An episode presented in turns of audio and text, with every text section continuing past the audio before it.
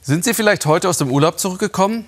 Dann gelten die neuen Einreiseregeln für Sie oder fahren Sie erst los. Vielleicht geht es ja ins Mittelmeer. So schön es dort ist, man kriegt schon mit, dass im Wasser und an manchem Strand Unmengen von Müll liegen, selbst in den schönsten Buchten.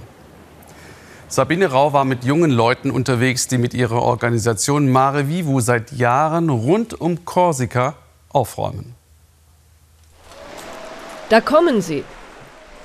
Mit dem letzten bisschen Abendwind haben sie es zurück in die Bucht geschafft. Stundenlang waren Pierre-Ange und seine Crew unterwegs auf dem Meer. Die Netze sind prall gefüllt. Wir haben hier eine DVD von Shutter Island gefunden. Die können wir ja heute Abend anschauen. Das ist die Ausbeute von nur zwei Stunden. Alles, was Touristen und Anrainer rund um dieses Meer hinterlassen haben. War ein langer Tag heute. Wir sind 13 Kilometer hin und wieder zurück. In der kleinen Bucht war es ganz schrecklich. Da haben wir echt viel gefunden und eingesammelt. Wir haben dann abgebrochen, weil wir zurück mussten, aber da ist wirklich noch irre viel. Alle hier sind junge Korsen und sie nehmen es nicht hin, dass ihre Insel zur Müllhalde wird. Pierre-Ange hat die Gruppe gegründet, Mare Vivu, lebendes Meer. Alle arbeiten ehrenamtlich gegen Umweltverschmutzung und Gedankenlosigkeit. Am nächsten Morgen Kassensturz. Der Müll wird sortiert nach Art und Herkunft. Äh, Masken, irre. Das alles stammt aus der entlegenen Bucht, in der sie gestern waren. Es ist alles dabei, auch skurrile Fundstücke. Ein Schuh, gut verrottet. Keine Ahnung, welche Schuhgröße. Mir passt er nicht. Pierre-Ange ist hier aufgewachsen, hat Meeresarchäologie studiert. Er kennt die Folgen der Plastikvermüllung für den Menschen genau. Man schätzt, dass wir ungefähr eine Kreditkarte pro Woche an Mikroplastik zu uns nehmen. Eine Plastikkreditkarte. Flaschendeckel, Lebensmitteldeckel. Alles, was Sie gefunden haben, wird genau erfasst. Eine wertvolle Datensammlung, die an das Nationale Meeresforschungsinstitut weitergeleitet und dort ausgewertet wird. Bonjour. Bonjour.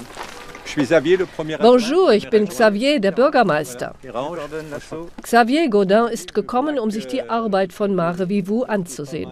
Pierre-Ange erklärt ihm, was sie hier gerade machen und zeigt ihm, was sie gesammelt haben. Das schockiert mich. Vor allem das PVC da, das dürfte gar nicht da sein. Euh, Natürlich sorgt die Gemeinde dafür, dass die Strände hier zumindest im Sommer gereinigt werden, aber Xavier sieht selbst, dass das nicht ausreicht. Nachmittags. Die beiden Trimarane sind wieder unterwegs. Das Meer ist ruhig, Flaute, deswegen müssen sie treten. Ein Plastikbeutel. Hm.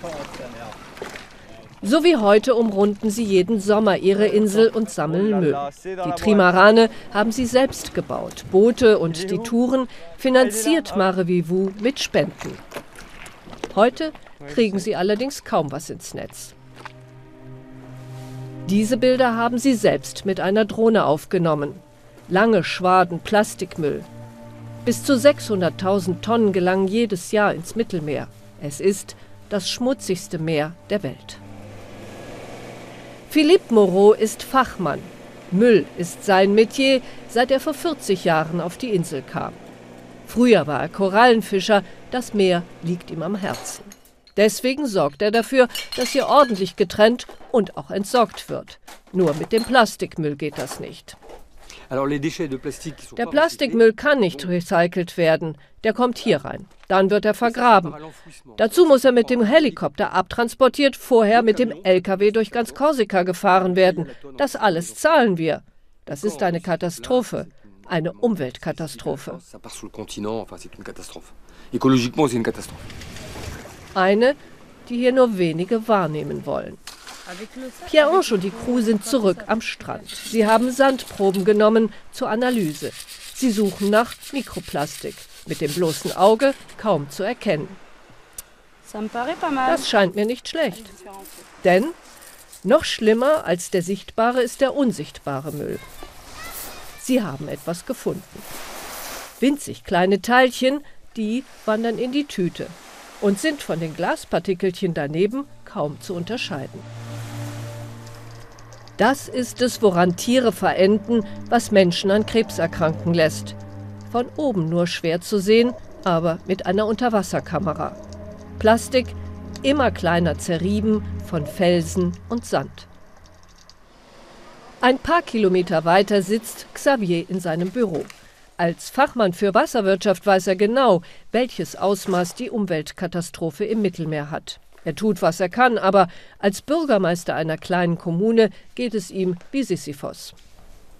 Wenn wir über den Schutz des Mittelmeeres ernsthaft sprechen wollen, dann müssen alle etwas tun. Frankreich, alle anderen Anrainer in Nordafrika, aber vor allem Europa.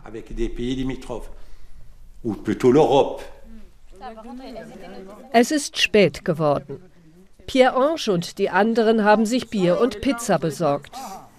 Sonnenuntergang über dem Meer, ihrem Meer, für das sie morgen früh wieder im Einsatz sind.